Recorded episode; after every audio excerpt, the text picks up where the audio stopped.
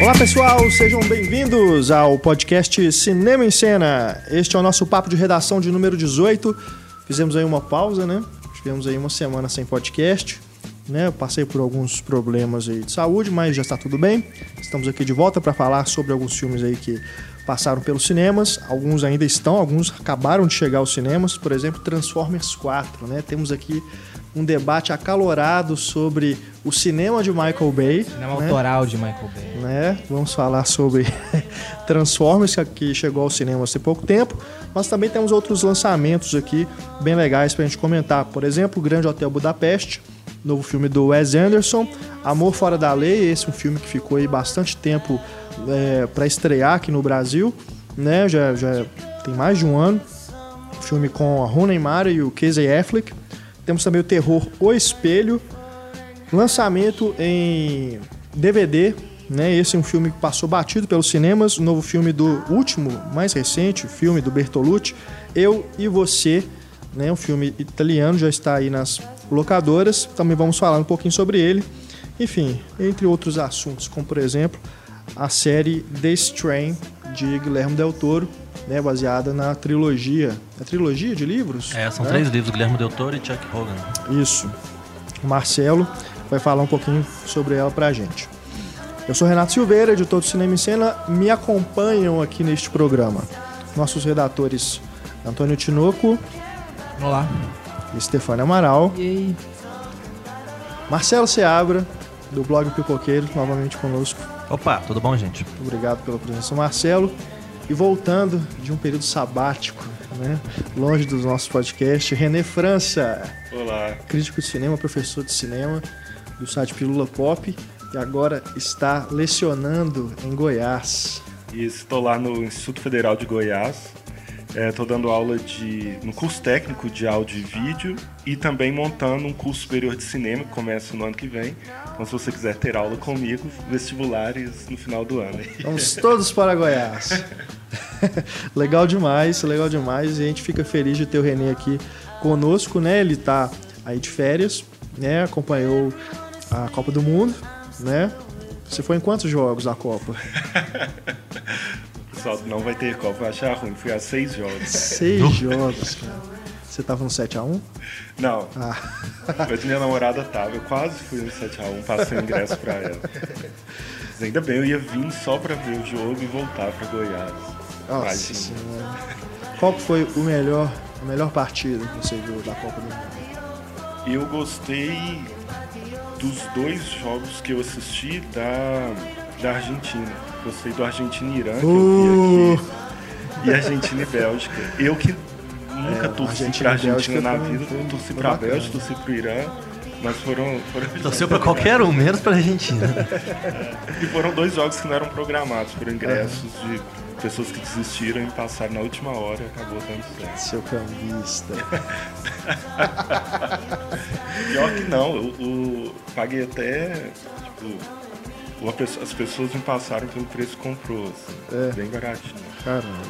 Legal demais. Invejo você, porque eu também gostaria de prestigiar um desses jogos. Bom, mas vamos, né? Falar de cinema. Antes, deixando aí nosso e-mail para você que quiser entrar em contato, é o cinema, arroba cinemaencena.com.br. Deixe também o seu recado aí na página do podcast para você debater com a gente e também com outros ouvintes do programa.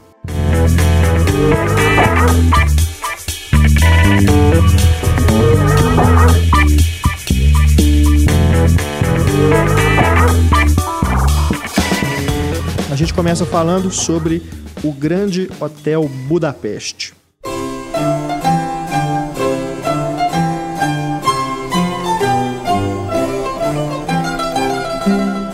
Esse novo filme de Wes Anderson, que ganhou o prêmio em Berlim, né? O Urso de Prata, se eu não me engano, o segundo prêmio, é como se fosse o vice-campeão, né? O Urso de Ouro ficou com um filme que provavelmente a gente nem vai ver aqui no Brasil tão cedo, né? Que se chama Black Coal alguma outra coisa, um, um filme chinês, e ainda não tem nem previsão de lançamento. Mas esse O Grande Hotel Budapeste, não só pelo nome do Wes Anderson, né, um diretor que teve todos os seus filmes lançados no Brasil, um diretor bem cultuado, e também tem um elenco fantástico, né? Um elenco que Cheio de figurinha repetida, né? É. O Wes Anderson sempre gosta de voltar São- nas mesmas pessoas, né? são atores que trabalham com ele é, com recorrência, né? Apesar de a maioria estar em pequenos papéis, né? O protagonista mesmo, que é o Hal Fiennes, é a primeira vez que faz esse filme que trabalha com o Wes Anderson. É, ele deu um jeito de encaixar Bill Murray, deu um jeito de encaixar o Luke Wilson, né? O, Owen Wilson. É, Jason Luke não, Owen, Schwartzman. isso, é, o Jason Schwartzman. Esse pessoal todo que tá acostumado a fazer filme com ele. É. E uma coisa bacana que eu notei, o- parece que os- as salas de cinema, pelo menos aqui em BH, não estavam dando, botando muita fé. Porque ele estreou em acho que duas ou três salas, alguma coisa assim. E eu tentei, por exemplo, ver o filme duas vezes e a sala estava lotada. Então o público realmente foi atrás, mostrando né, pro pessoal que eles estavam errados de, coloca- de não colocar o filme em mais salas. Eu acredito que ele está na terceira semana e continua com o horário cheio, né? Tem É. sessões ao longo de todo o dia, né? Isso é bacana mesmo. E você vê numa projeção boa, pelo menos na minha, minha, minha experiência, eu vi. Aliás, me surpreendi que eu fui assistir ao filme no Diamond, Aham. aqui em Belo Horizonte. É um cinema da rede Cinemark que a gente sempre questionou aqui no podcast. Mas, eh, apesar assim, de, em termos de conforto, ainda ser um lugar questionável, eh, com lona embaixo da tela, muita sujeira, né? É, não é na arquibancada, né? É uma sala. Na sala que eu fui até é a sala mais nova, né, que é a arquibancada, mas as outras continuam com aquele sistema, né, plano, né, da, da da disposição das cadeiras. Mas a qualidade da projeção realmente melhorou muito e o som também muito bom. E ainda mais um filme desse que eu temia ser prejudicado por uma projeção é, capenga, porque é um filme que trabalha com mudança de razão de aspecto né, durante a sua projeção. Então era realmente fundamental que fosse uma projeção muito boa. Foi uma projeção que eu assisti digital. Acredito que aqui em Belo Horizonte todas as salas que passam estão exibindo esse filme são projeções digitais e faz toda a diferença mesmo, né? É, nos momentos em que ele usa a razão de aspecto quadrada, né? Depois em widescreen, depois em alguns momentos até para emular ali um aspecto de gravura, né? De ilustração, parece que você está vendo até um daqueles livros, né? É. é, infantis, assim, né, com aquelas, aquelas ilustrações é, mais lúdicas, né? Então, realmente, ó, o, foi, foi bem bacana, assim, o, a poder, você poder apreciar toda a concepção visual que ele trabalha, né? Que o Wes Anderson é um cineasta extremamente visual. Né? É, e esse filme é um filme extremamente característico, né? Porque todas, muito, as, muito. todas as características que a gente costuma observar na, na filmografia do Wes Anderson, a gente observa nesse filme, né? Aqueles, aqueles enquadramentos com o personagem no meio da tela, olhando de frente, né? É. Aquelas, Panorâmica também. é, panorâmica. Uma, é uma sensação, às vezes, de, de um estranhamento, né? Uma coisa engraçada, inusitada. Ele tem uns enquadramentos muito bacanas, né? É, ele explora até as zonas periféricas né, dos enquadramentos. Né? Às vezes você coloca um personagem pequenininho assim do lado. Então, se você observar, é é realmente um filme que dá para você contemplar né, todo o trabalho que ele faz na fotografia, na direção de arte, da composição né, do, do quadro. É, e ele passa por muitas épocas, né? Então é interessante ver também em questão de figurino, questão de cenários, as- a reconstituição né, da- das épocas que ele está mostrando. É bem, bem bacana mesmo, bem inventivo, né? Agora, é um cineasta também controverso porque nem, nem todo mundo gosta, né? O- os nossos dois colegas né, de podcast também, o Carlos Quintão e o Heitor Valadão, que vocês que nos escutam há mais tempo conhecem bem, eles detestam o Wes Anderson, detestam mesmo. Até o Moonlight. Moonrise né? Kingdom. Moonrise Kingdom, né? Que foi o filme anterior dele, que é um filme que teve grande bilheteria, né? Acho que até muita gente que torce o nariz pro Wes Anderson gostou do filme, é um filme bem bacaninha mesmo, bem bonitinho. Eu confesso que eu tô nesse time, que É. torcia o nariz pro Wes Anderson até então, porque eu não, não gosto nem um pouco dos Tenenbaums, não gosto nem um pouco daquele Rushmore. eu acho todos eles muito chatos. A vida marinha, pelo amor de Deus, que é chato. O Moonrise foi o primeiro que eu gostei. É, eu também. É. O Moonrise eu gostei e agora o Budapeste também eu gostei. Pois é. tinha, eu tinha achado legal o Fantástico Senhor Raposo, Senhor Raposo. mas assim, ah, legal. mas o que eu gostei mesmo foi o Moraes e o Budapeste é o meu preferido dele. É, o meu, o meu preferido foi. O primeiro que eu gostei foi Budapeste agora. E realmente eu acho que é o melhor assim, da carreira dele. Pelos outros que eu vi, eu acho que é o que ele atingiu. o É, eu também concordo. Não só é o seu Eu preferido, é- como é o único que você gosta. Não só assim, eu, eu acho que ele, ele atinge uma maturidade né, nessa questão de, da- do, do estilo dele, né? Você pega, por exemplo, um filme como Viagem a Darjeeling, que eu, eu gosto, mas você vê que tem excessos assim de, né, de, de, de panorâmicas, de traveling, tudo, enfim. É, que você vai encontrar também nesse filme, no, do Buda- no Grande Hotel Budapeste, mas acho que ainda assim ele consegue nesse filme pelo menos atingir um- uma, uma maturidade estilística e também temática, porque é uma história bacana, né? E até a forma como ela termina, acho que deixa um- uma coisa no ar, assim, de que você acabou de ver realmente um, um filme né, que vai ficar assim, você vai lembrar dele depois. né? Você não vai esquecer simplesmente. Eu, que eu acho que tem a ver com, com a própria proposta do filme mesmo, que é um filme sobre contar histórias. Eu acho que isso casou bem com o estilo dele. Né, se você for pensar no, no Moonrise Kingdom, é um filme que é uma história de amor, tem os, os dois meninos ali, que eles é que vão levando a história para frente. E o Moonrise Kingdom, o, o Grande Hotel Budapeste, não. É, os personagens eles são um elemento a mais ali para compor a história. A história do filme é sobre a história. Tanto que tem um personagem que conta uma história dentro da outra história, dentro da outra história. Então é um filme que o foco é muito mais na forma do que nos sentimentos dos personagens. Tanto que eu vejo muita gente reclamando que a gente não liga muito para os personagens. Assim, você não, não entra muito no drama deles. Mesmo porque entra muita gente em cena e sai, né? Muito É, rápido. então, porque a ideia é a história que está sendo contada, não necessariamente os, os personagens aparecendo ali. Então ele pode usar esse exer- exercício estilístico que ele já vinha trabalhando em outros filmes. Acho que nesse filme faz mais sentido por causa disso, porque é a forma de contar a história que é o principal aqui. Os personagens, o drama deles são elementos dentro da história. Então é diferente quando você vai contar a história de uma pessoa e essa história da pessoa é o que importa e as consequências das ações dela. Não, ali todo mundo está dentro de uma grande história que é narrada e ele brinca com isso, né? Ele fala, né? tem momentos do filme em que a pessoa que está narrando fala. E aí eu pergun ele me perguntou como você está. E o personagem fala como você está, né? Ele vai, ele usa dessa redundância para deixar muito claro para a gente isso. Assim, o foco aqui é a história, não os personagens. Aí eu achei que funcionou muito bem para esse estilo dele, essa forma de enquadramento, uso de cores, como que é tudo muito ca- caricaturado, porque é, é a versão de uma pessoa ou de várias pessoas ali para uma mesma história. É, eu acho que o, o- essa história ela é conduzida né, pelos dois personagens principais que são os, os- os protagonistas da história, dentro da história, dentro da história aí.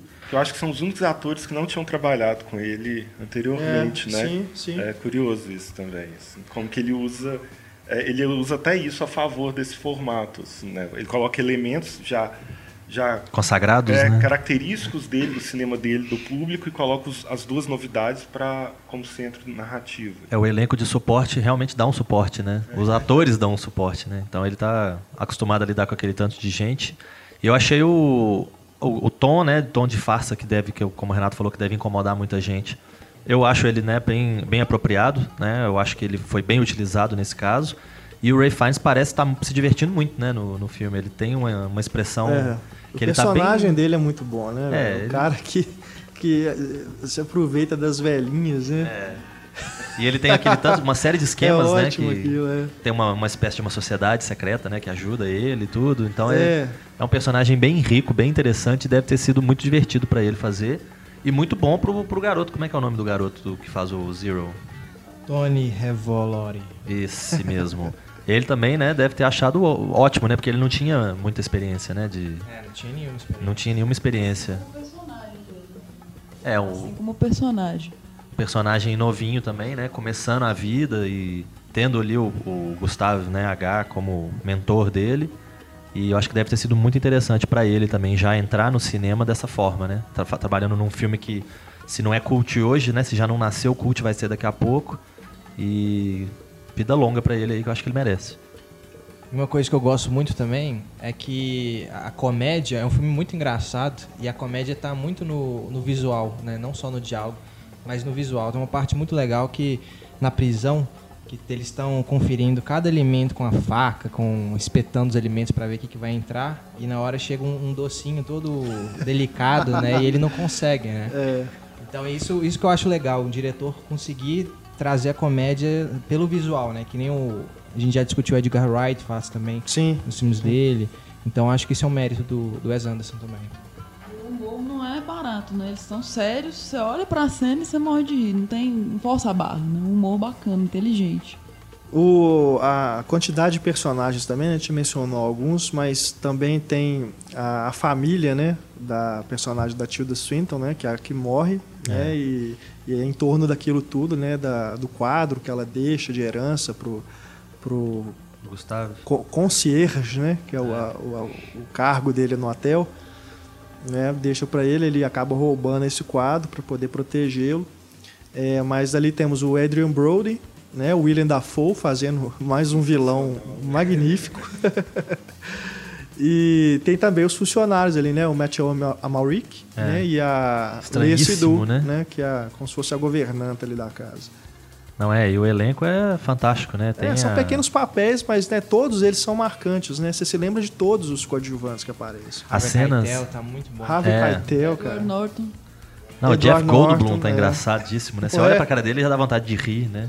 Nem parece que é o Mosca, né? É a Saoirse Ronan também, né? Que é a, As cenas o- dela com, com a dupla, né, principal, É. são muito engraçadas, né? O menino falando, não, não cante ela, né? Alguma coisa É. desse tipo.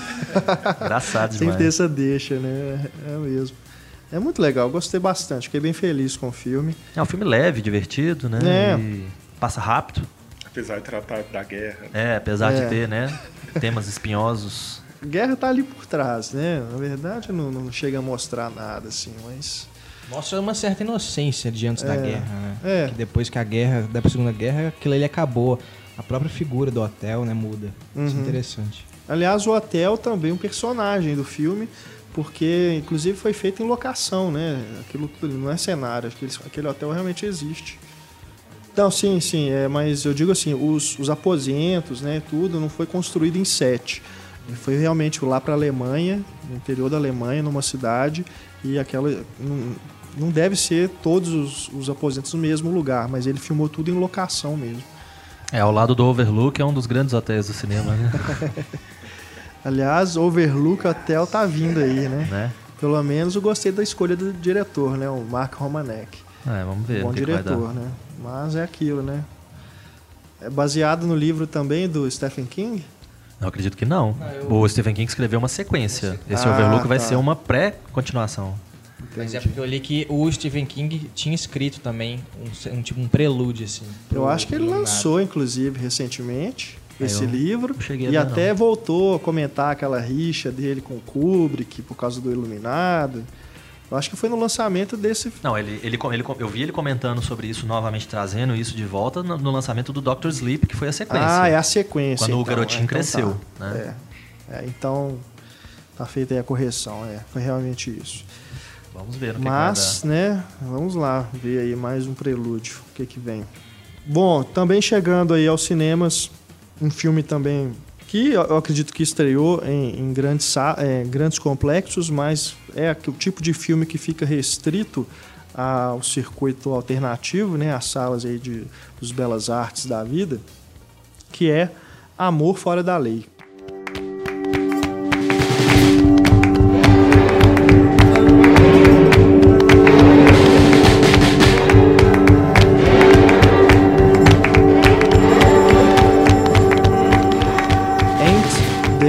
Saint, né? Um faroeste moderno. dar. Chegou já tem um bocado de tempo, né? Demorou bastante pra chegar por aqui. Pois né? é, ele passou em Sundance do ano passado, né? E foi premiado, né? O, diretor, qual é o nome? Me recordem aí o nome do diretor? David Lowery. É isso? ele que considerado aí, pelo menos, né, na a exibição desse filme em Sundance, um diretor a ser acompanhado de perto, porque realmente ele faz um trabalho é, bem competente. É, tem toda aquela. evoca aquele, aquela coisa poética do- do, Terrence Malick menor, assim. É, É quase um acharam né? muito copiado do Melick, não? não Eu achei bastante. do Badlands, Sei. mas o... Sabe, eu- no início eu falei assim, esse filme é do Melick? sabe? É, não, me Assim, lembrou, mas eu não sei se seria cópia, cara. Talvez menos uma megalomaníaco. mas Sabe, É. contra luz na câmera, refletindo, aí o cara abraça a mulher por trás. Aí eu falei assim, nossa, é o Não, Ben até a a forma como- sabe? A forma como os diálogos surgem também, né? Eles falam uma frase assim, off e tal. É, por incrível que Aquela pareça, eu acho até menos, menos megalomaníaco e menos pretencioso que o Terence Malick. Então, E... Pronto. Não Mas que eu ainda- tenha um problema com o Terence Malick. Outro dia mesmo eu tava vendo Cinzas no Paraíso, tava passando na TV a cabo de novo. O Antônio, a gente ainda não fez o podcast do Terence Malick, não. Né? É, ué, Que a gente já falou pro Marcelo escutar, o do Brian De Palma. Não, mas o Brian De Palma, E sei lá por que, vocês David falaram, Lynch. eu gosto. David Lynch, é. Então temos que fazer um do Malick pro Marcelo escutar. Exato. Vou ficar aguardando. Mas eu não sei se é cópia. Você acha que é cópia, René?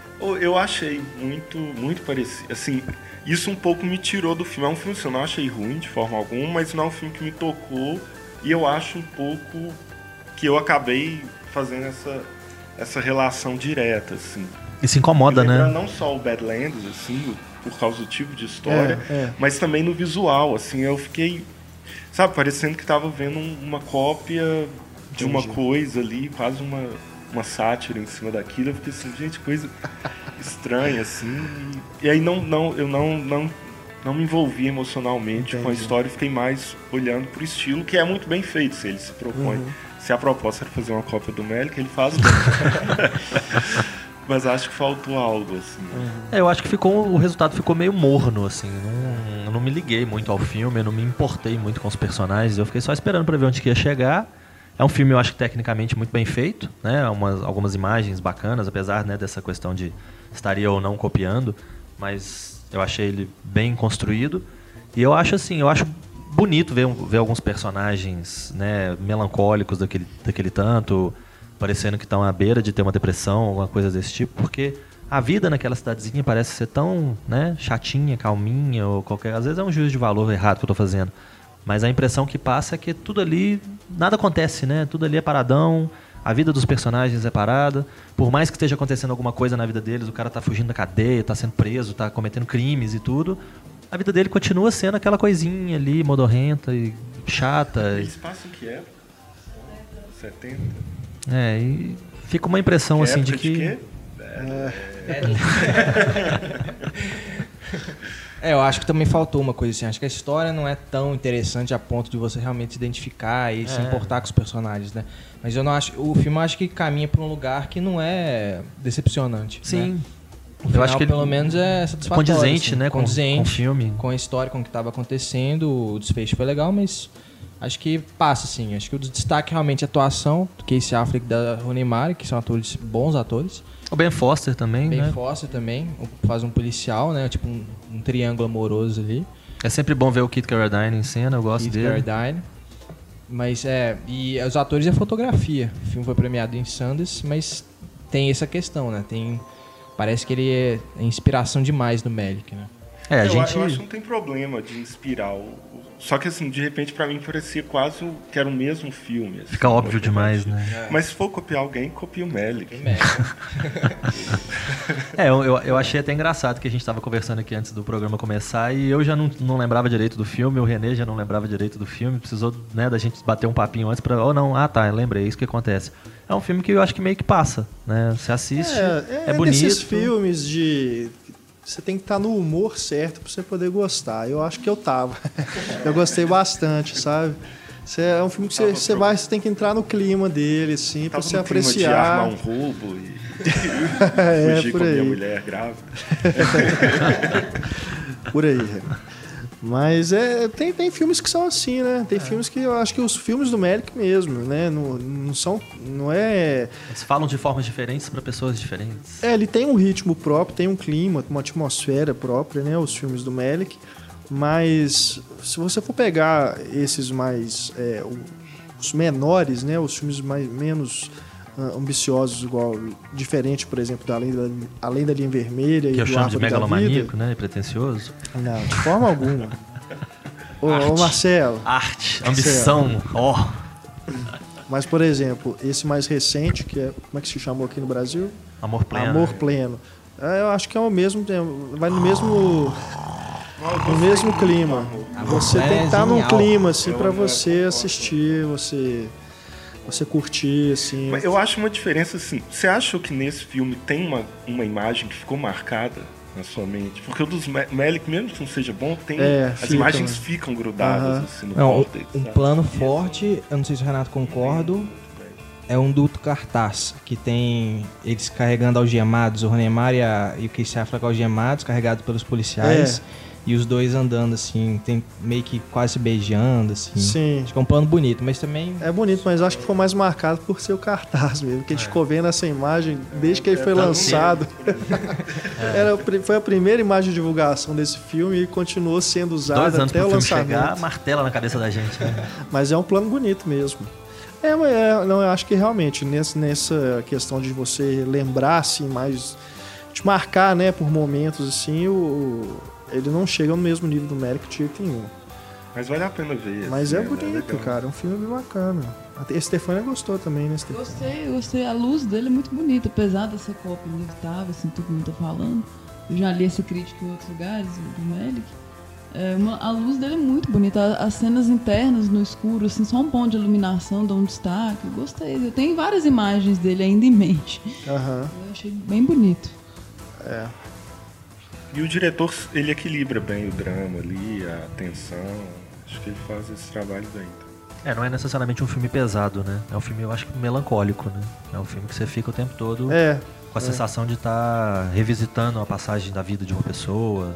Como se ele começasse com um dos personagens velhinhos, né? Falando, ah, foi isso que aconteceu. Aí ele tá contando, alguma coisa assim. Dá essa impressão, pelo menos pra mim. Talvez pra uma mulher grávida deve ser excelente também, porque tem a relação da mãe com o menininho, assim, que é uma coisa bem lenta e tal, mas... É, eu gosto daquelas cenas assim, que ela tá simplesmente deitada no sofá com a menininha, sabe? Contando a história pra ela.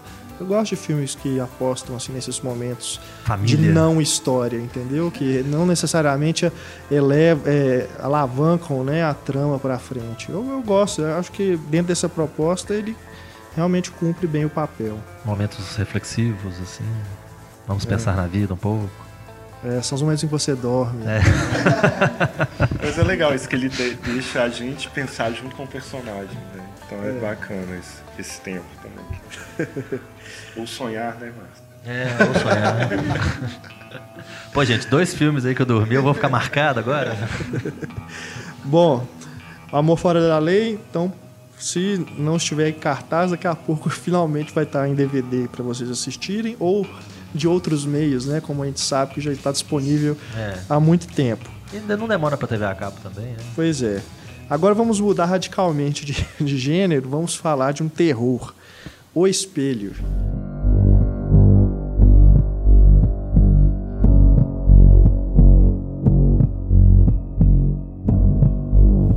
Espelho, que também é um filme que chegou aqui com. é, Não confundir com o Menino no Espelho. não confundir com o Menino no Espelho, que aliás é um filme muito legal. Tá chegando agora aí. O espelho do Tarkovsky. Não, não.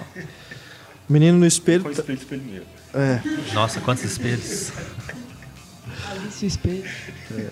O Menino no Espelho estreou só em Belo Horizonte, mas agora no comecinho de agosto está chegando a São Paulo e Rio de Janeiro, pelo menos nessas duas praças que são tem mais visibilidade que BH, então outras pessoas vão poder curtir o filme que é realmente bem legal, recomendo.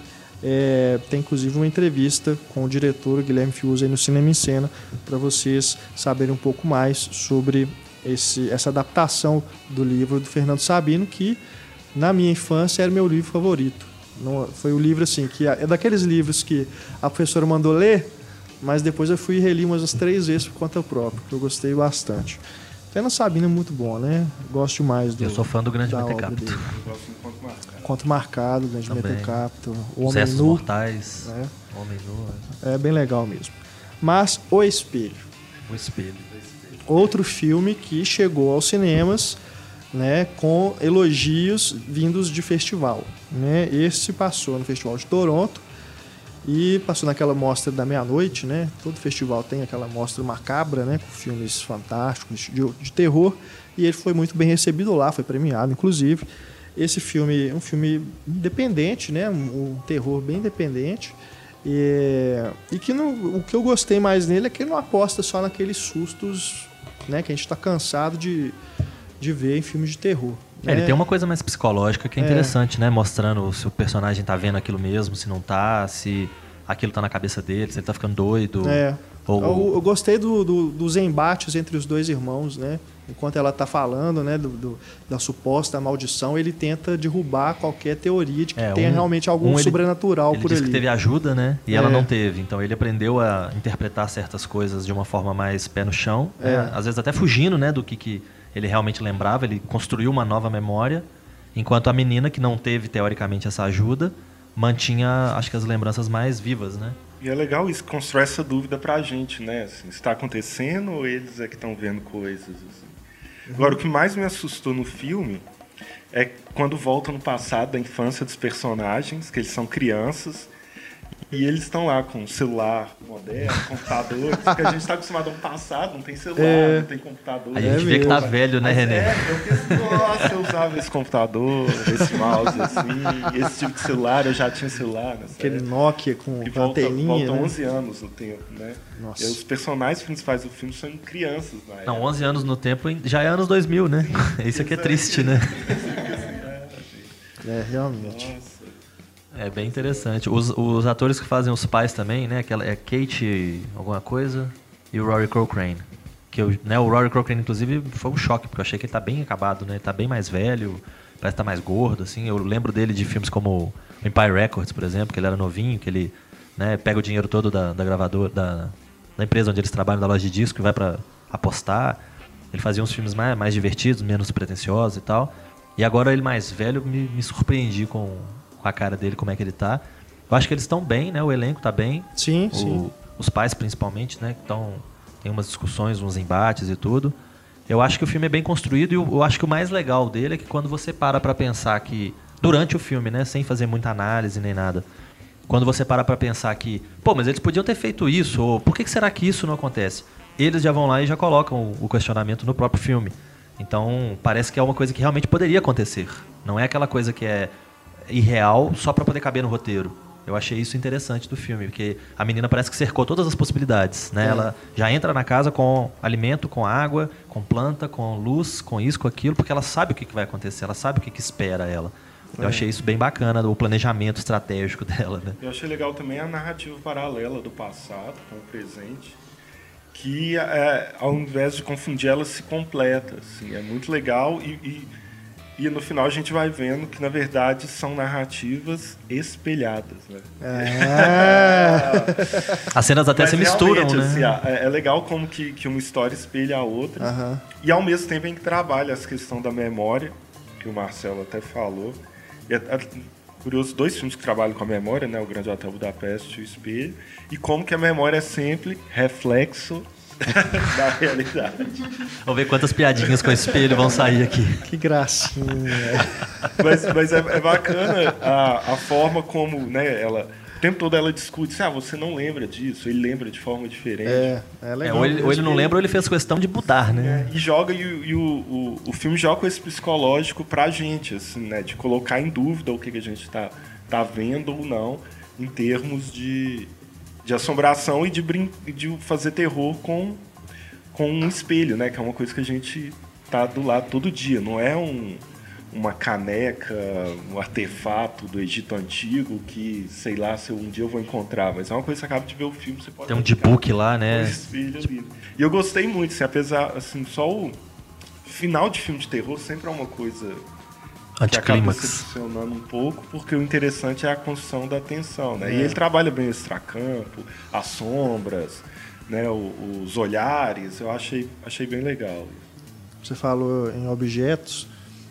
Me lembrei aqui do. A gente estava falando de, do passado recente, né? Me lembrei aqui de O Chamado, que vai sair o terceiro agora, né? Mas como é que vão usar a fita videocassete hoje? Não tem mais sentido, né? Será que é um vídeo do YouTube? Pelo WhatsApp. é. Pelo WhatsApp, né? Que é uma coisa amaldiçoada. né? Falando em Samara chamado, tá lá no. a, a menininha de cabelo encebado, meio molhado, Samara. preto, continua até, até hoje, né? Até nesse- hoje, até né, no cara? espelho tá aí. Impressionante. Tá sempre atacando. É, é um, um- se transformou em uma imagem icônica mesmo, É. virou clichê até. Uhum. Inclusive é um filme que tem muitos clichês, mas que são usados a favor da narrativa, Sim, né? Ele, sim. ele não, ele não fica refém dos clichês, ele usa O próprio truque do espelho, né? Que não podia faltar, né?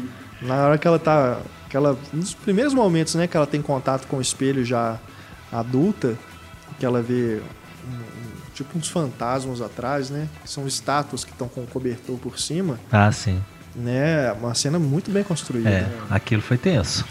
Bem tenso E, mesmo. e me lembrou muito Iluminado.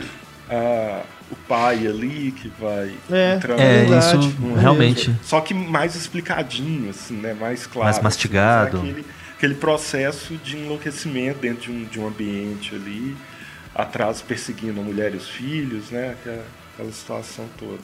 É, foi realmente uma boa, boa surpresa esse filme aí, que eu, por, por mim, parecia que era só mais um desses filmes de baixo orçamento, que custou uma ninharia, e aí, claro, né, estreia em 10 mil salas, aí lógico, vai fazer um faturamento três vezes mais que custou, né? Acaba chamando alguma atenção, né? Por algum motivo ou outro.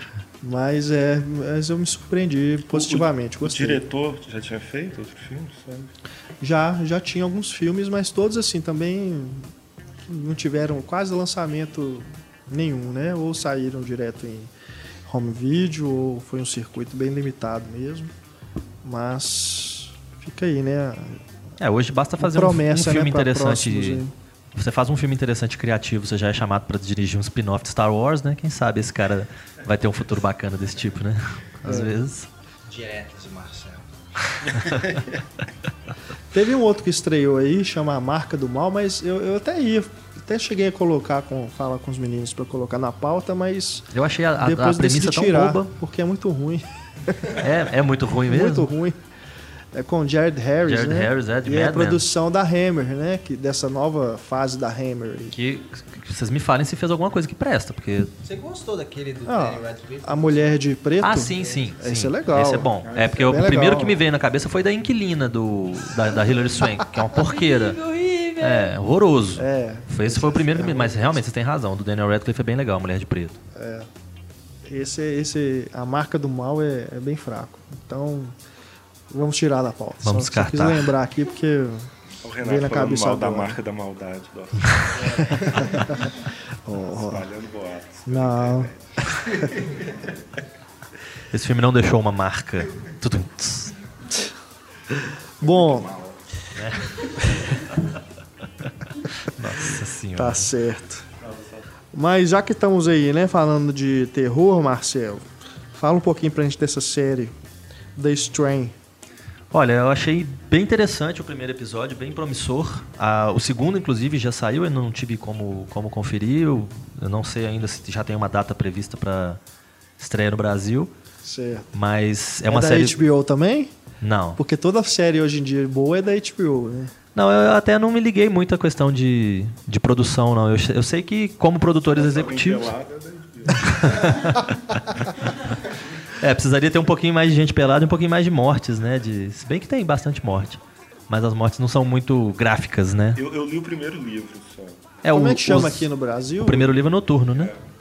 E o- os dois autores dos, dos livros, que são o Guilherme Del Toro né, e o Chuck Hogan, são produtores executivos da série. Então, de alguma forma, eles estão ligados ali, né? Eles estão influenciando. Dirigiu o piloto. Não, não, ele não dirigiu o piloto, não. Aí, bom, eu achei interessante a série porque ela já começa com um fenômeno que um grupo lá de, da, de saúde pública né, dos Estados Unidos tenta investigar para saber o que, que aconteceu. Porque acontece um pouso de um avião que eles chamam de, de avião fantasma. O avião pousa, no segundo que ele pousou, as luzes já estão todas apagadas, o avião está todo lacrado, tá com as cortininhas todas fechadas e ele está gelado. O avião está gelado. Não tem nenhum indício de que esse avião tinha saído do, do chão e ele acabou de pousar. Então já começa o estranhamento daí. E aí, quando eles chamam essa equipe de, de saúde para entrar lá no, no avião e, e verificar o que, que aconteceu, tá todo mundo lá dentro, mas aparentemente todo mundo morto. Então começa daí o mistério, o que, que aconteceu, o que, que levou a, a tripulação do, do avião toda a morrer, como que o avião conseguiu pousar, né? Como que alguém conseguiu pousar o avião se todo mundo morreu. Então começa aí uma série de questões. O personagem principal, que é o médico responsável pela equipe, já começa a ser né, construído, eles já jogam algumas informações dele de cara para ver se a gente já cria né, alguma, algum tipo de ligação com ele. Então ele já tem um, um passado familiar complicado, ele tá separando da esposa, ele tem uma relação boa com o filho, ele teve uma amante. Então tem já uma série de elementos ali que, bom, pode ser alguma coisa rica, né, para os próximos. Eu acho que falar só pelo primeiro episódio às vezes é um pouco prematuro, né? Mas eu, eu acredito que pode ser alguma coisa interessante, sim. Ah, e outra série que estreou também. Não foi esse, só ainda falando desse do, do Guilherme Del Toro. Ah. O Guilherme Del Toro é engraçado, que eu, eu acho que é um dos diretores que a gente mais fala sobre ele e é o que menos dirige. É, ele tá sempre participando O de alguma Ciclo coisa. de né? Fogo, o filme anterior dele foi o Fauno, né? Labirinto do Labirinto Fauno. do Fauno. Acho que teve Hellboy 2. Hellboy 2. Pois não, Hellboy 2 mesmo assim, 2008, né? Depois ele foi dirigir Tem o Ciclo tempo. de Fogo em 2013. Teve um de terror lançado. com a Kate Um Holmes. envolvido na Montanha da Loucura. e- É, Não, é, don't, é, não, não tenha medo. Não o tenha medo Hobbit do escuro. é verdade. é. Acho que teve um de terror, Não Tenha Medo do Escuro, com a Kate Holmes. É, ele produziu, né? Ele produziu, né? É. Ele não dirigiu. Pois é, ele É. produz muita coisa, né? É bom Essas animações força, né? da DreamWorks, agora ele também serve como consultor criativo, né? Como Treinar Seu Dragão, Kung Fu Panda 2, né? Ele teve envolvido. E como o René lembrou, ele, ele, ele ia dirigir o Hobbit, né? E trabalhou no roteiro durante muito tempo. Ainda é acreditado como roteirista, né? Mas acabou o filme ficando com o Peter Jackson mesmo. Mas, enfim, o que eu tava, queria comentar é que quando eu lembro quando ele anunciou os livros, que foi na época que o Twilight, né? O Crepúsculo estava fazendo sucesso, ele fez meio que uma brincadeira, né? Falou assim, agora vocês vão ver o que, que é, vampiro de verdade, né? É, e parece que realmente vai ser uma coisa bacana, porque já começa, né, matando um tanto de gente, já começa tendo esse mistério todo, essa, esse clima de suspense. Eu acho que pode dar em alguma coisa legal. É. E qual que é a outra Ah, e, e vocês mencionaram HBO, né? Tem a- uma outra série que já estreou na HBO, já, acho que já tá no quarto ou quinto capítulo, se eu não me engano, que é The Leftovers. Capítulo é novela. É, episódio, né? e é uma série que chama, é, chamou muita atenção, criou muita expectativa desde o primeiro momento, por ser do, do, do produtor, do criador, né? O Kelly Damon Lin- Lindelof, né? Sim, Que é o cara de Lost, né? E de outras coisas aí. do- Prometeus. Prometheus, né? Já, já vi algumas caras feias aqui, né? Vocês tinham que ver a cara do Antônio pra falar Prometeu. É até difícil de sair o nome, né? Parece ator de porno chanchado falando palavrão? A sua Prometeu. Dá aquele close na cara dele. É, e o, o- o episódio piloto foi, foi dirigido pelo aquele pilantra chamado Peter Berg, que sinceramente, né, uma coisa ou outra dele pode ter chamado a atenção, pode ter sido interessante, Friday Night Lights, né, para quem gostava e tudo. Mas É, de uma é forma legal. geral, ele é bem irregular. Eu acho que ele é bem do, do tipo, me pagou, eu tô lá dirigindo, né, não tem... O cara que fez Battleship, né? É, exato. Acho Pois que é, um, uns, uns copiam o Malik, outros copiam o Michael Bay. É, então já vamos adiantando né, a discussão que a gente vai ter daqui a pouco, né? Mas eu achei que o episódio não me disse nada, né? Um, um número X de pessoas, alguns milhares de pessoas, parece, some da face da Terra. E aí mostra como que fica a, sua- a- a comunidade lá, uma comunidade menor. O personagem principal é o delegado da, da comunidade, que é o Justin Theroux. E tem, né, como curiosidade, tem a Liv Tyler, né, no elenco. Então, o elenco é bacana e tudo. Mas eu achei uma série meio nada a ver, porque imagina, sumiu umas milhares de pessoas no planeta inteiro, que tem milhões e milhões e bilhões, sei lá, de pessoas. Hum, sei lá, eu sinto muito pras vítimas que sumiram, mas não faz muita, muita diferença, né? Isso me lembra aquele filme com a Julianne Moore. Que é uma coisa Os horrorosa. Esquecidos? É. Mas eu, eu tava pensando no novo do Nicolas Cage, Ah, Left Behind. Left Behind. Deixados para É, trás. que Deus pega todo mundo. Ah, mas isso é uma série né? de É uma série N de livros, livros, né? né? É. Que É, já virou. sé- é, já- Acho que já foi até Já foi pra adaptado pro televisão. cinema também. Foi pra televisão, Pra eu televisão, acho. né? É, e agora que vai... Agora com o Nicolas Cage, claro. É, Vocês aqui- viram o, o Plot Simulator do Nicolas Cage? Ah, eu vi isso. É um site que você entra lá, cada vez que você dá um reload, ele gera um, um- um enredo para um filme com o Nicolas Cage. Genial. É, eu acho que disso tudo que vocês mencionaram aí, a diferença é que o personagem principal tá sempre ligado a alguém que sumiu, né? Como o caso da Julianne Moore, por exemplo, no, nesses filmes esquecidos. É o filho dela que sumiu e ela lutando pra mostrar o- aquele, aquele da plano de voo da Jodie Foster, que a Sim. filha dela some dentro do avião e ela quer provar que a filha dela existe, né? Então você sempre tem aí um, né, um conflito, alguma coisa, minimamente, por, por mais que o filme tenha sido ruim, você tem alguma coisa psicológica, você tem uma dúvida, será que essa pessoa tá doida, o que, que aconteceu, alguma coisa assim. Nesse filme não, simplesmente as pessoas somem Aí os protagonistas conhecem alguém que conhece alguém que sumiu. E eu, sinceramente, eu não vi até agora qual que é a graça nisso. É tipo um. Eu não, não vi, né? Mas é tipo um Lost, a versão de quem não tava Quem no ficou, avião, né? Ficou, assim. É, quem sabe, né? pessoas, aí assim, nossa, É, vai ver isso, no final das contas, é ser Termina com completar o primeiro Lost. episódio de Lost. É, são as sobras, né? Às vezes esse vai ser o fim de Lost, né? É, então vamos ver aí, né? Já tem até o, o- não sei se é o quarto ou quinto episódio que já que a HBO já exibiu. Então eu tenho que correr atrás do prejuízo aí, porque até agora eu só vi o primeiro. Mas vamos ver no que, que isso vai dar. Parece ser bem bobinha, né? Mas quem sabe. Legal. E o Rebu? Ó, Rebu é massa. Massa demais. Não, eu tô, tô brincando, mas é porque eu não tive oportunidade. de- Eu vi muitos Eu vi é comentários muito do. Rebu no Twitter, nas redes sociais de uma forma geral. O pessoal eu, elogiando eu acordo bastante. 5 e meia da manhã todo dia, não dá, não dá pra ver essas coisas tarde. assim. Mas, enfim. É bom então, né? O pouquinho que eu vi gravado, eu gostei. É, nunca ninguém vai poder falar que a gente só fala de coisas estrangeiras, né? O Rebu tá aí, né? É, o grande elenco tem fotografia muito, muito boa, fria, assim. É, Bonito. é, o que eu não entendo é assim, por que que um, um negócio que tem toda a cara de série, a Globo fala que é, novela, Novela né? das 11. Novela das 11, né?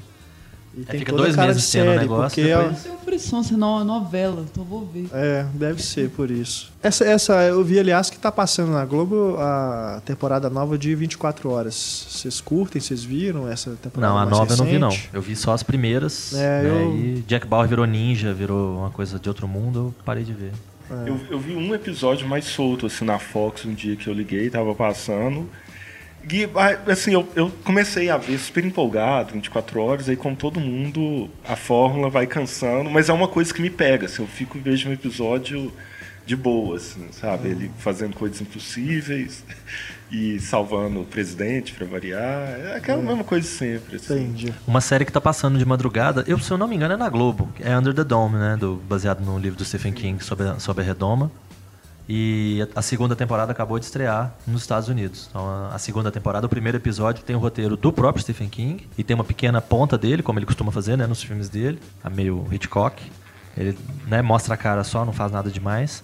E eu fiquei com a impressão de que eu vi pelo Twitter já acompanhando os posts dele que ele gosta muito de Game of Thrones, que ele acompanha, né, Game of Thrones, que ele fica, né, louco quando morre alguém e tal. E eu acho que isso tá tendo influência na série, Under the Dome. É, é um livro só. É, é um livro Mas enorme. Aí, aí- aí a série, ela vai. As várias temporadas vão abarcar um livro É, só, a primeira, ela vai fugir do a livro? primeira temporada termina bem no ar, né? A primeira temporada não resolve nada. Mas ela termina ainda dentro do livro. Acredito que sim, eu não li o livro, mas o livro é uma coisa desanimadora, de tão grande que é. E a segunda temporada começa praticamente de onde a primeira parou, já dá sequência. Entendi. Bacana. E, e só deixar um comentário que a gente tá falando de série de HBO. Quem tá aí é, aguardando né, a nova temporada de Game of Thrones e outras temporadas, Vai dar um spoiler. Não. é uma recomendação, na verdade. Veja, vejam The Sopranos, uma série que é- acabou em 2007, eu acho. Mas eu, eu vi essa semana, acabei os 86 epi- episódios essa semana e é realmente muito boa.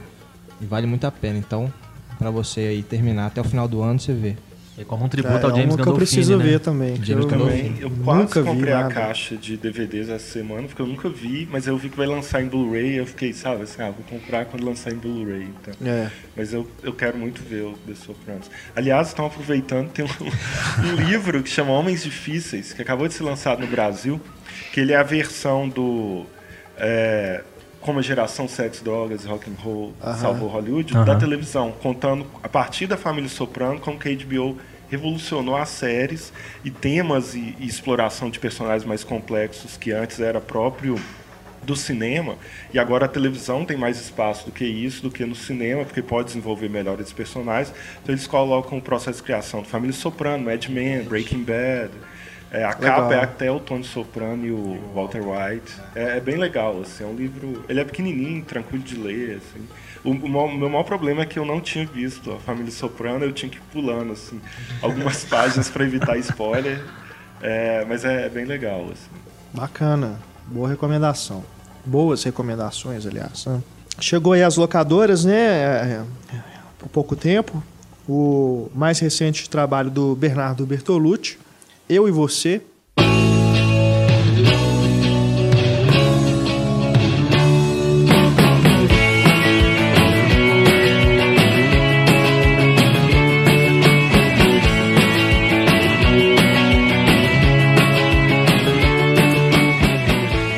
Filme que passou super batido aí pelos cinemas, né? Acho que ele chegou a estrear em São Paulo e algumas outras cidades, se eu não me engano.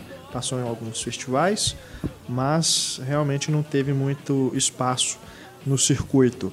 Agora está aí disponível para vocês conhecerem esse filme, que é de um cineasta é, consagrado, né? Diretor de Último Tango em Paris, Império. Não, Último Imperador. Eu ia falar o Império do Sol. O Último Imperador. Imperador, Sonhadores. Sonhadores. Beleza né? roubada. Beleza roubada. É, O céu que nos protege. 900, né? 1900, enfim, filmes fantásticos que ele já realizou. E esse filme, Eu e Você, é, dialoga, né, com, pelo menos com alguns filmes aí, o Sonhadores e O Último Tango Paris, porque é daqueles filmes de refúgio, né? Os personagens se arrumam um lugar para onde o filme vai se passar a maior parte do tempo, né? É, só que nesse caso não tem sexo. não tem nudez, não tem nada. Né? esperando. Rola um clima ali. É, Não, é, os dois clima, chegam mas- tão próximos assim que eu falei assim, vai, vai rolar, né? Tipo, eles são Pois irmãos, é. mas eles não são próximos. Então, quem sabe, né? A menina quer fazer um Vai agrado pro menino, né? aí, né? Já que o menino é novinho, né? É. E outra coisa também, eu- eu- eu- não só isso me decepcionou,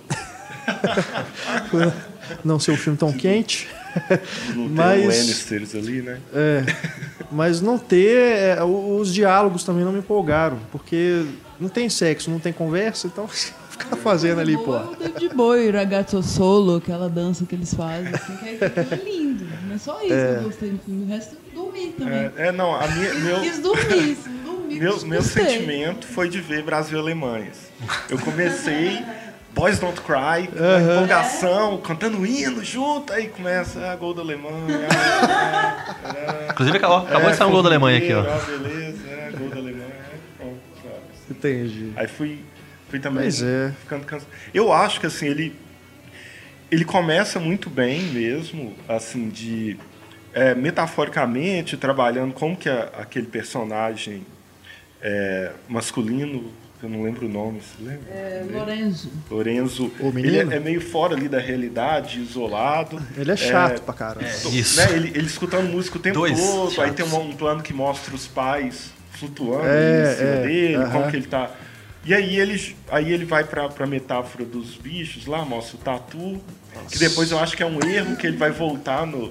Mas É, no final é vai horrível. fazer o paralelo com o tatu, assim, já tava claro. que o Bertolucci, tatu pelo amor de. Deus, Bertolucci. Aí tem um camaleão que ele tem que, né? se Ele é o David Bowie. é, e aí termina com o formigueiro, que aí É. mais pra frente é só quando quebra que eles vão sair do, do- de onde eles. Aí você fica assim, ah, não, é, beleza. Tá. É, eu achei interessante por, por mostrar pra muita gente aí que fica com esse sentimento de cachorro perdido, né? De brasileiro, de uma forma geral, que ah, o povo resolve fazer versão de música no Brasil, faz umas versão ruim, tipo astronauta de mármore, né? Olha aquele trem. Eu gosto bastante do astronauta de mármore e eu achei. É, na Rei Jude é sacanagem, né? Mas o que os Amiac é bacana. Mas essa versão italiana do- da, da música do David Bowie, eu fiquei pensando, meu Deus. Eu achei linda, não tem coisa boa do filme. Ah, eu acho bom quando tocar a verdadeira no final, né? Mas a versão. Te- Teve um filme recente também, é o Praia do Futuro, né? Futuro toca. Tem a Praia do versão alemã do Heroes, né? Heroes, né? Heroes. É. Mas eu gostei do filme. Diferentemente de todo mundo aqui. eu gostei. Ah, É, eu, eu acho que é um filme menor do Eu torci pra Bertolucci. Alemanha.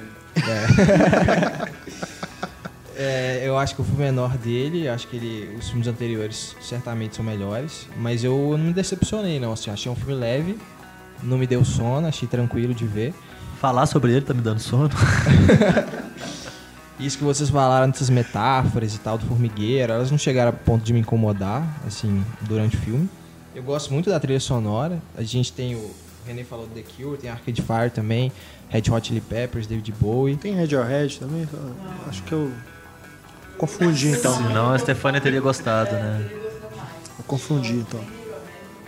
E gosto da, da maneira como ele dialoga, assim, o personagem principal do Jacopo Olmo Antinori e até a Falco, que são.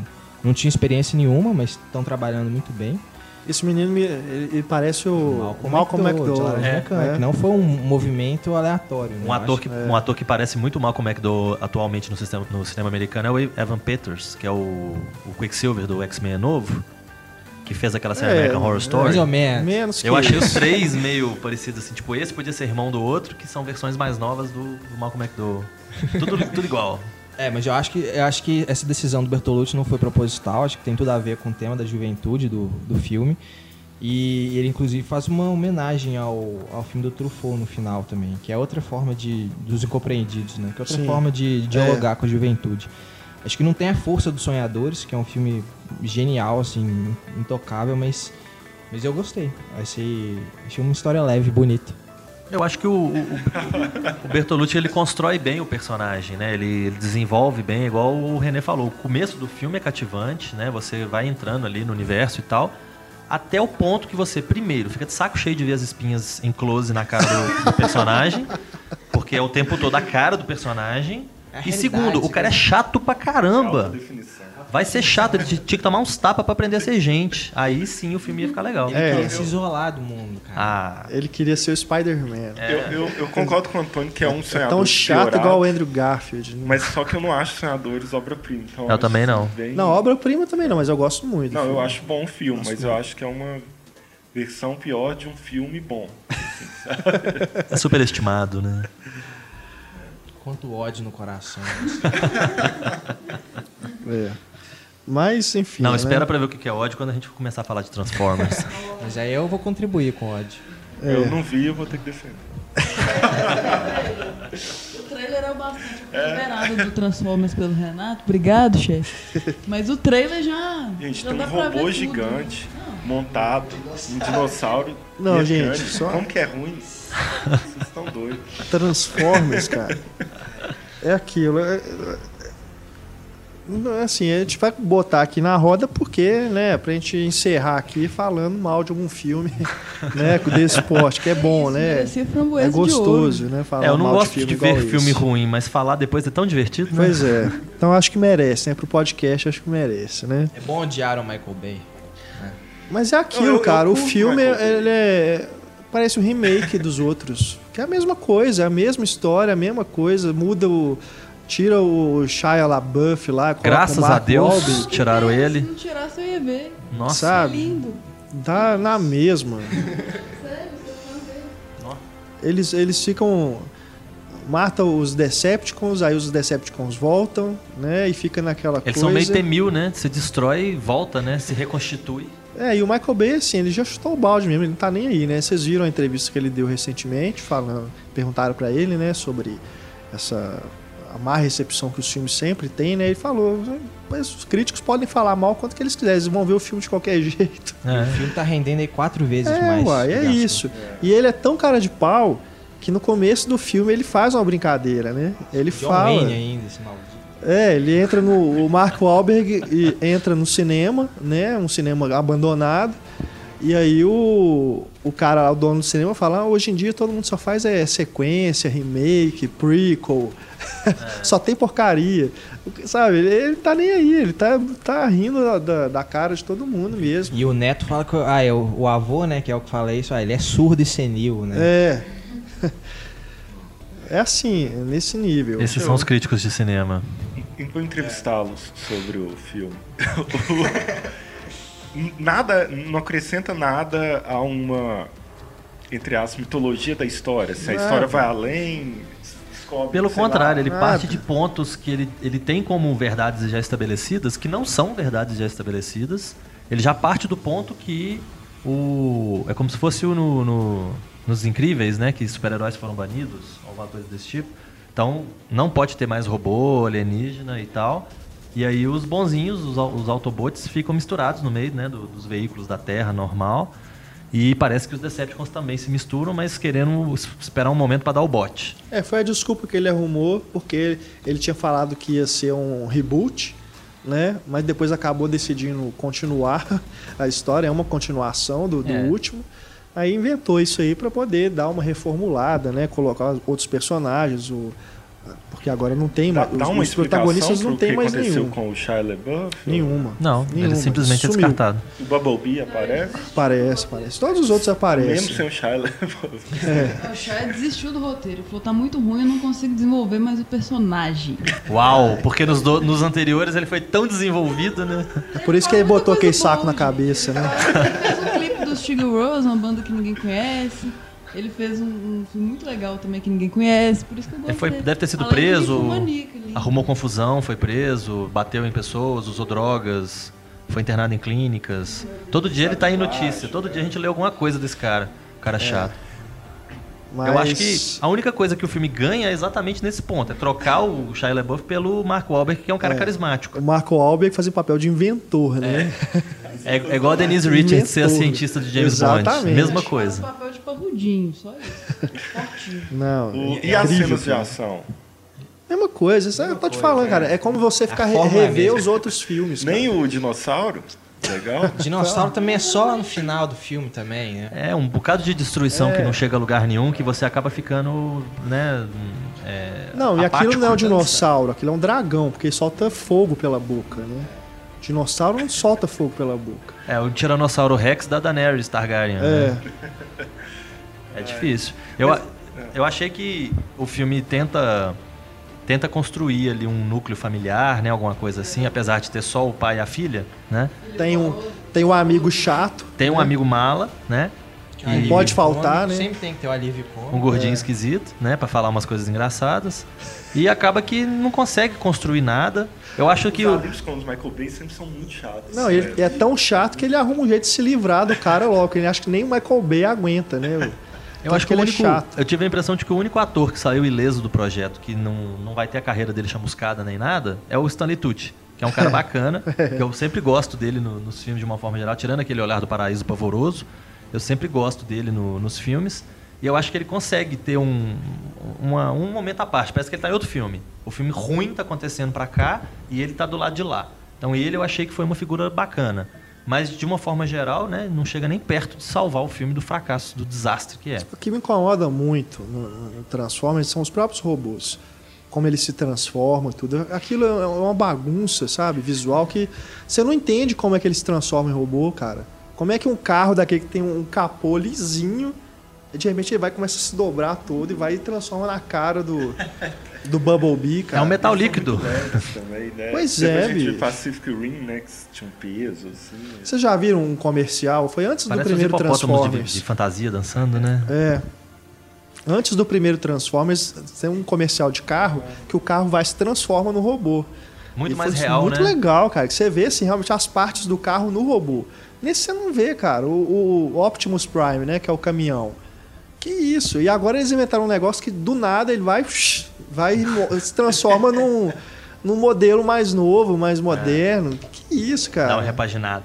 Tá nem aí com nada. Foi sabe? naquele programa do Luciano Huck, né? Aí deu uma repaginada. É, É, Pimp lata My Ride. velha. Não, e agora nesse novo tem é até um conceito até legal que eles conseguiram pegar a essência, né, dos Transformers lá para poder fazer clones, né, do, do- do- dos robôs, né?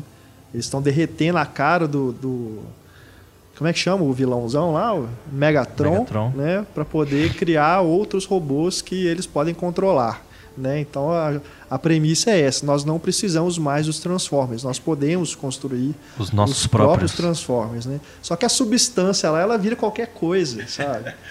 Metal líquido. É, tipo um negócio assim, ele vira qualquer coisa. Então, Eu, eu li que no Isso meio do já filme tinha tem uma coisa na acontecido. China que não tem nada a ver, assim, com a história. é só pra justificar a entrada no, no mercado, né? Só isso, não tem justific- outra justificativa para aquilo. É igual a novela da Globo, né? Vamos para a China? Vamos. Ó, estamos na China. é, no minuto seguinte eu tô no Marrocos, né? Exato. Transformers é o novo Power Rangers? Ah, Power Rangers é melhor, cara. Vamos. Pelo menos é menos pretencioso e gasta menos dinheiro. É. Aqui, so- sobre o Michael Bay, vocês acham que esse filme reflete o que, que ele é assim? Ou ele foi dando uma piorada com o tempo? Ele sempre Eu foi acho isso? que Eu acho que o Michael Piorou, Bay cara. hoje é o Transformers. Transformers é o Michael Bay. se acomodou eu acho totalmente que no- ali. Eu acho que né? a partir do Transformers 2 tem uma queda, assim. Aí eu pra ser ser sincero, não vi o 3. Eu vi só o primeiro e o segundo. Porque eu eu tive o suficiente. Eu vi gente que gostou daqueles é, Sem Dor, No Pain, No Gain. É, aqui, eu gente, ia- aqui, ó. É? É, eu ia.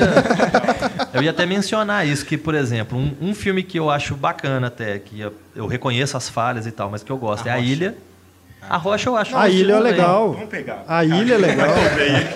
Primeiro é Bad Boys, né? É, Bad Boys. Que é, é legal.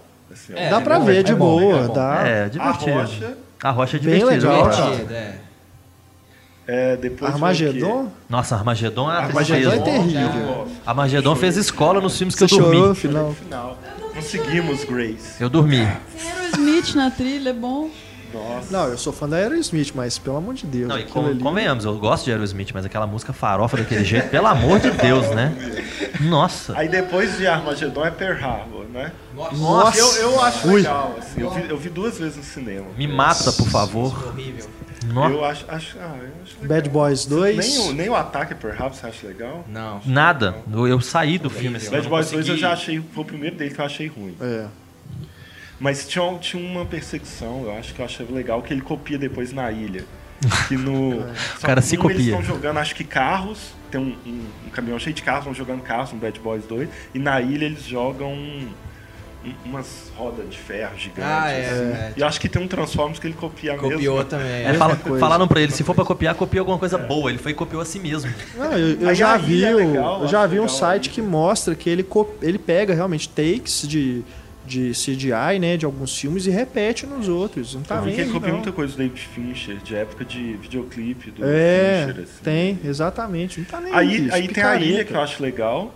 Que ele tá A menos ilha é legal. Bay do que nunca, assim. A ilha é, um, é ao mesmo tempo um remake e a continuação do THX 1308 do George Lucas. E aí depois da ilha é o primeiro Transformers, que É. eu acho legal também. É, também acho aí quando bacaninha. vem o segundo, é uma coisa assim, que, que tá acontecendo? Não. O segundo Transformers. Sério, o segundo-. É ruim de doer, né? Sem, sem É noção. quase inassistível mesmo. né?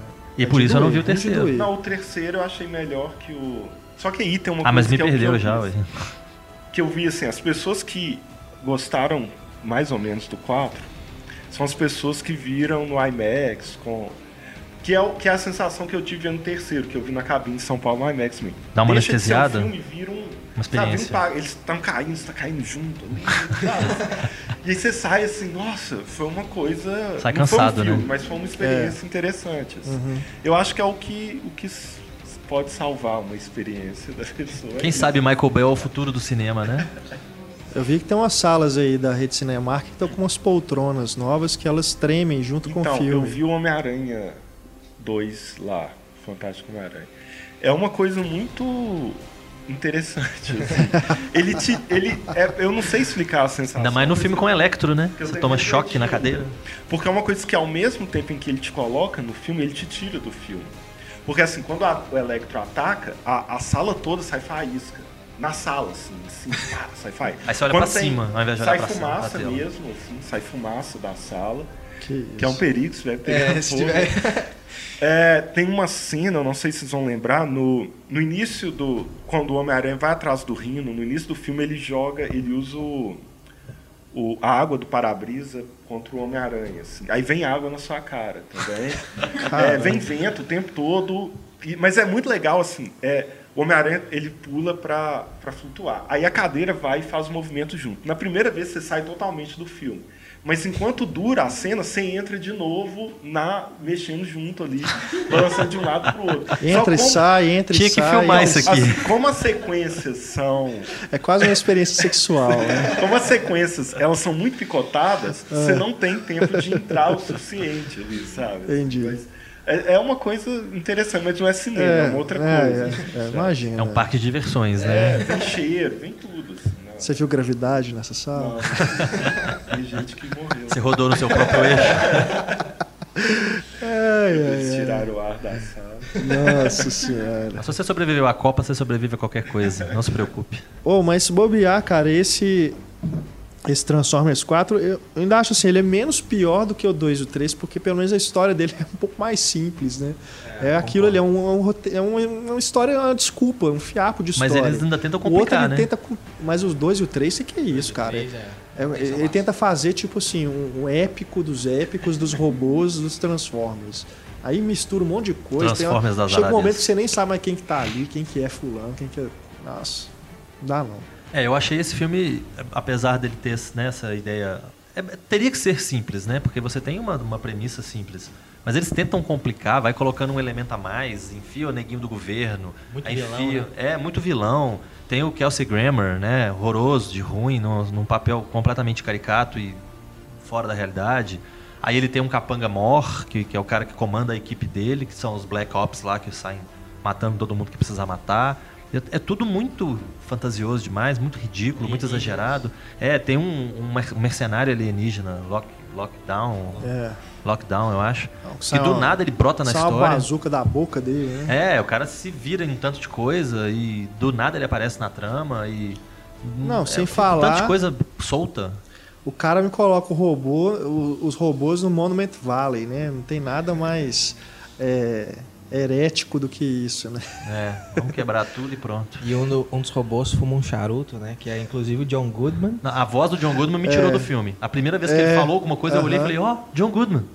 Foi a única voz que me chamou a atenção. E tem o Ken Watanabe. Tem o Ken Watanabe, Um é. samurai, um robô samurai. É, olha só. é, não- Então, a- Ô, gente, eles. es- Porque o, o, cânone, né, do primeiro filme, eles veem outra máquina, eles jogam uma luzinha assim e eles reproduzem ela. No caso, ele jogou num samurai e, e reproduziu, assim. é, tô falando, É, não, não- não faz mais sentido, cara. Quando, quando começa a entrar dinossauro robô, você já. Criança Você já pode chutar né, o balde. Assim. Mas isso, isso que eu fiquei pensando, sabe? Ao mesmo, é assim, ao mesmo tempo que o cara faz o filme claramente voltado para vender brinquedo, ele sabe que vai ter um público adulto que gosta dessas coisas e faz o filme para tentar atrair esse público adulto também. Todos os públicos. Só que, assim, o, o tipo de adulto que gosta desse filme é adulto infantil bobão. Não, mas é sério, assim, porque a gente gostar de filmes como Capitão América, é uma coisa que você vê, assim, que tem substância, É. tem uma história, tem todo um trabalho por trás. Agora, Transformers, numa boa, não tem nada, sabe? É só pra você ficar olhando assim, nada, caralho. é." É a Sabe, massificação é do isso, cinema. cara. Você olha e fala, massa. Eu, eu acho que ele, a partir do, do Transformers 2, ele faz um 3 também, imagino que seja no 4, ele já não tem mais uma, uma ideia de construção de ritmo narrativo. Assim, é um clímax constante, né? Assim, ação, É. ação, ação. E aí a, a, a- ele não te deixa um espaço para respirar e construir uma cena para você ver até uma grande e falar assim, nossa, que legal. Não, ela vai, vai acontecendo tanta ação, tanta ação que já não está importando mais o que. Eu acho que o pior de tudo é no final você perceber que vem mais por aí. Ah, com certeza. Bem, Óbvio que vai ter mais Transformers. Ah, Começou com de novo, sucesso né, agora. Apesar de estar Será continuando, que né? vai ser com ele ainda? É, eu não sei, eu Vai acho também? que. dar um, um outro diretor a chance de pois é, salvar a nossa infância. Ele vai, ele vai largar o osso? Robert Zemeckis queria, né? Fazer o 4, Ah, é? acredito. sério. Ainda bem que não fez, né?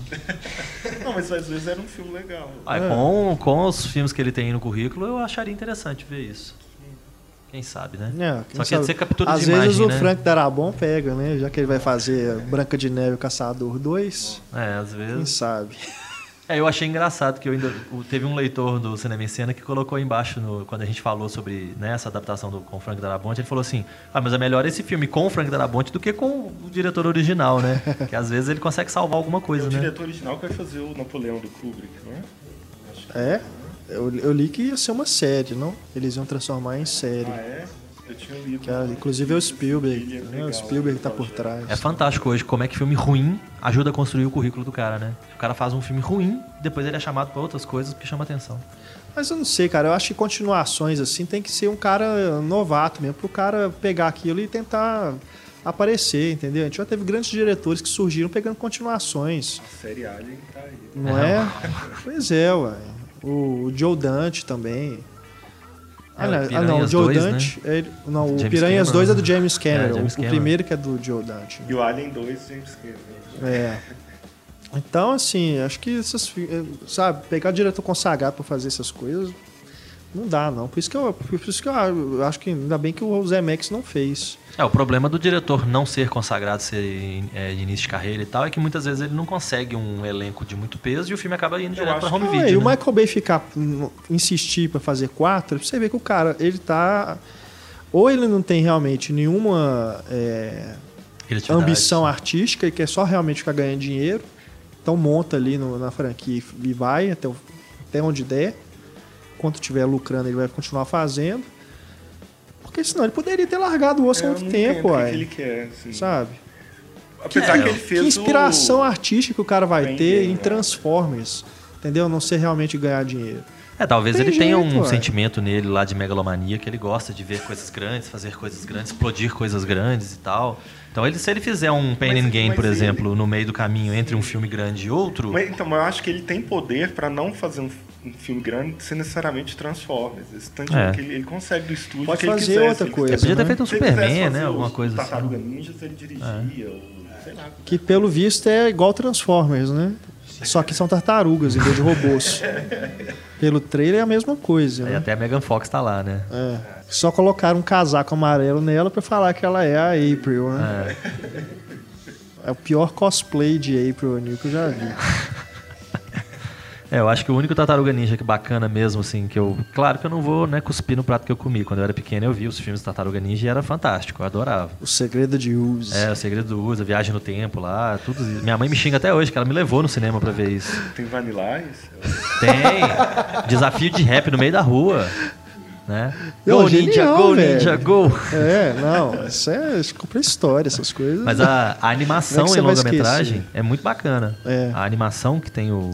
que tem, se eu não me engano, é o Leonardo, né? Que largou a turma e se exilou, alguma Sim, coisa desse sim. tipo. Aí eles têm que trazer ele de volta, uma coisa assim. Eu achei a animação bem legal. O fliperama era muito legal também. É.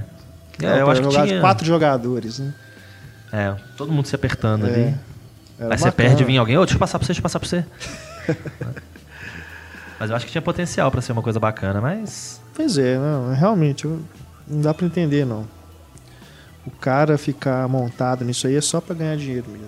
É, eu não, outro- eu não vejo. objetivo. Sinceramente, eu não vejo assim. O cara quer ganhar dinheiro. Ok, eu não vejo isso como um problema necessariamente. Mas ele Não. podia ganhar dinheiro fazendo uma coisa melhor. Pois é. Ele, ele podia ganhar dinheiro com o nome dele no cartaz, qualquer coisa que ele assinasse ia ter público. E ele ia ter destruição do mesmo jeito, ele ia ter coisas enormes, né? E, e um mega orçamento e tudo mais. E Jerry Bruckheimer e coisa e tal. Mas ele podia fazer uma coisa que prestasse, né? Então aí que tá o problema, né? Eu, eu li alguma entrevista dele que ele. Acho que até que ele deu no Rio, não sei. Que ele falou que, que a Paramount devia, devia o dinheiro pra ele, porque eu não sei se o, o acordo anterior ele não ganhava tanto, e nesse ele ganha porcentagem dos lucros. Então acho que ele fez assim, vou agora encher de dinheiro, e aí vou fazer só filmes independentes dele. Já pensou? Vai fazer só Pain and Gains agora, né? Quem sabe? Não, mas é, mas é triste, cara, você ver isso, sabe? Porque até um certo ponto ele ainda eu não consegui fazer filmes, pelo menos assim, que dá pra você curtir, né? Igual esses que a gente mencionou, A Rocha, A Ilha, Armagedon. né? Mas depois acabou, cara. Esse Pain and Gain é muito ruim, cara, também. Muito ruim também. Já tivemos essa discussão. Mas enfim, né? Transformers 4 tá aí pra vocês. Como diz o Pablo na Curtiram. crítica, né? Vômito em forma de película. Nossa senhora. É, quem Por tiver aí. juízo não vá ver, mas né? Se você quer muito, vai lá, né? Mas não diga que a gente não avisou, né? Não, eu, eu não- nem me dou o trabalho de escrever sobre esses filmes, porque é, é só pegar a crítica que eu escrevi do 2 e só mudar o número na frente. Aí eu, eu como não escrevi do 2, eu acabei escrevendo desse e foi divertido. Se a pessoa for ver, é melhor ver no cinema que na TV, né? Porque ele deve ser um filme que só faz sentido no cinema. assim. Não, ou nem lá. assim salva, não? Eu vi 2D, não senti falta nenhuma do 3D. É, eu vi 2D também. Não, não, vocês estão eu achando vi, ruim, eu vi em viu? 3D. Vocês não perceberam. Agora que eu lembrei. Eu vi na pré-estreia, foi, foi 3D e não fez diferença nenhuma e o filme ainda fica mais escuro. O que é ruim de ver fica pior ainda. Então não. Eu vi diferença e ficou pior. Não, o 2, foi o 2 e o 3, eu vi também em 3D. Eu fiquei com dor de cabeça, cara, sério mesmo. Sério, porque além do filme ser longo, né, você fica mais tempo com aquele óculos na, na, na frente dos seus olhos, ainda realmente é uma confusão. Não dá pra você entender nada. As cenas de ação são muito ruins, bicho. muito. Ele tem aquela mania de filmar de baixo, né? Fazer aqueles ângulos assim, o filme inteiro, né? Só uma cena ou outra, não. O filme inteiro. Nossa, o tanto de close heróico, né? Que na É. cara do, do Marco E Wahlberg. o tanto dos- de bandeira dos Estados Unidos? Nossa. De propaganda Todos os lugares. É, É. merchan pra rodo. O carinha novo também, que é o namorado da filha também, toda hora mostra ele fazendo alguma coisa É. heróica e tal. Fala mais mal da filha, que coisa horrorosa. Ah, é- ele é. Eles moram numa a- fazenda?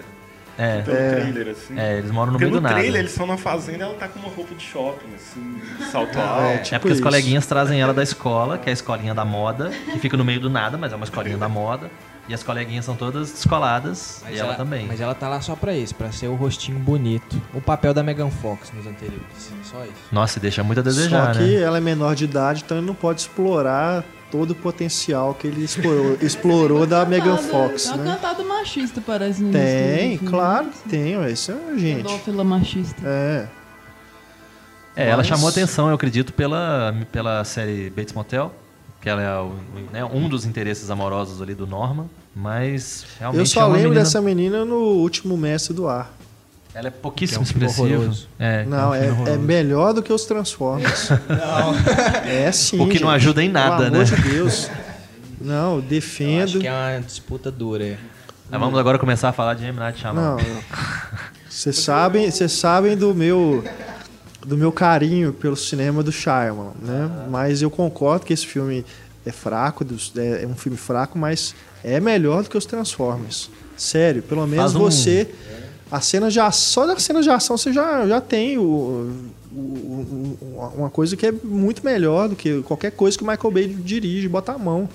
Você que está escutando, prefere o Mark Wahlberg no filme do Michael Bay ou no filme do Charlie? Fim dos tempos é um filmaço. Aham. É um filme. É um filmaço. Aham. Aí, mais dois diretores, então, para os É. grandes diretores no o Wahlberg futuro. treinou conversar com o robô, conversando com Samambaia. É. Exato. É. Inclusive eu estou olhando para uma aqui agora. É, eu acho o Mark Wahlberg um ator bacana, carismático, que tem força, tem presença, mas nem de longe faz alguma cosquinha na ruindade que é o Transformers. É outro também que vai vai pro microfone para poder fazer propaganda do filme e fala bem, fala que vai aquela coisa blow your mind, né, essas coisas, essas frases de efeito. É, de duas é humor. outro garoto propaganda Ou também. ele realmente acredita muito no que ele está fazendo e a proximidade aí, com o projeto fez ele ficar né, desse jeito, ou então ele está valorizando os dólares que ele ganhou, né? A noção dele de blow your mind é outra. É. É, exato. Ele falou que ele aceitou fazer só porque os filhos dele gostam de Transformers. Então ele aceitou fazer. É. É uma boa desculpa, né? É. Mas Bom. o Michael Bay, ele é um quase um mal necessário, assim. Ele é o extremo de um lado da indústria, assim. Eu pararia É. essa frase no mal. O necessário você corta. Não, eu acho que ele é um, um extremo do que, que é Hollywood e que a- acaba sendo um exemplo, um espelho. espelho sem querer agora. É, dos limites mesmo da indústria, assim. A gente vai assim pra não chegar naquilo ali, assim, sabe? Igual você tem. Ou seja, ele está expandindo É os igual limites da tem ruindade. um cinema muito experimental de um lado, você tem um muito espetacular do outro, assim. Acho que ele, acho que ele é, é o limite. Espetacular não, espetaculoso. né? Porque espetacular é bom. É. Mas de qualquer forma é melhor deixar ele lá com os Transformers e para não poder estragar outros filmes, né? Deixa ele lá só estragando os Transformers. É, ele podia estar estragando outras franquias, né? Outros, às vezes um super-herói, né? Alguma coisa assim. Então, Nossa. Imagina Michael Bay na Marvel. já pensou? Que estrago que ia ser? Aí tem muita gente que ia gostar, pior Os é Vingadores 3 com Michael Bay, já pensou? Liga da Justiça se fosse Michael Bay. Nossa. Ia ser um videoclipe de duas horas com muita destruição. Duas horas, quatro. É. É, por- é, e tem esse detalhe, né? Transformers ainda é longo pra caramba, né? Você não vê a hora de sair. 40, 40, né? É chato demais. Quando você acha que vai acabar, começa de novo. É verdade, tem um clímax, aí acabou o filme, aí ó, começa outro. Eles dão um jeito de tentar complicar uma coisa que é complicada de ruim e não complicada de intrincado. E aí continuou rendendo o filme até duas horas e tanto. Então é isso, né? Acho que já deu, né? Esse debate me cansou. Só de lembrar do, do- do Transformers, já me cansei também. É quem quiser ler mais coisas divertidas, né? Aproveita para fazer a propaganda do pipoqueiro, tá lá o texto. já começa com o primeiro parágrafo já começa descendo o cacete no, no Michael Bay, com todas as características que o Michael Bay oferece, sendo o Michael Bay. Então tá lá, o pipoqueiro.wordpress.com. Leiam também a crítica do Pablo aí no Cinema em Cena para vocês se divertirem também. Marcelo. No, no, no Pipoqueiro também tem o Grande Hotel Budapeste. Isso. Então fiquem à vontade para ver lá. Muito obrigado pela presença, mais Obrigado uma vez. todos. Renê, valeu Obrigado. demais. Valeu. Stefânia e Antônio, Valeu. Valeu. muito obrigado. E muito obrigado também a você pela audiência. Esperamos seus recados aí na página do podcast e também no nosso e-mail, mais uma vez, cinema.cinemaencena.com.br. No próximo programa voltamos com Planeta dos Macacos. Um grande abraço, até mais, tchau.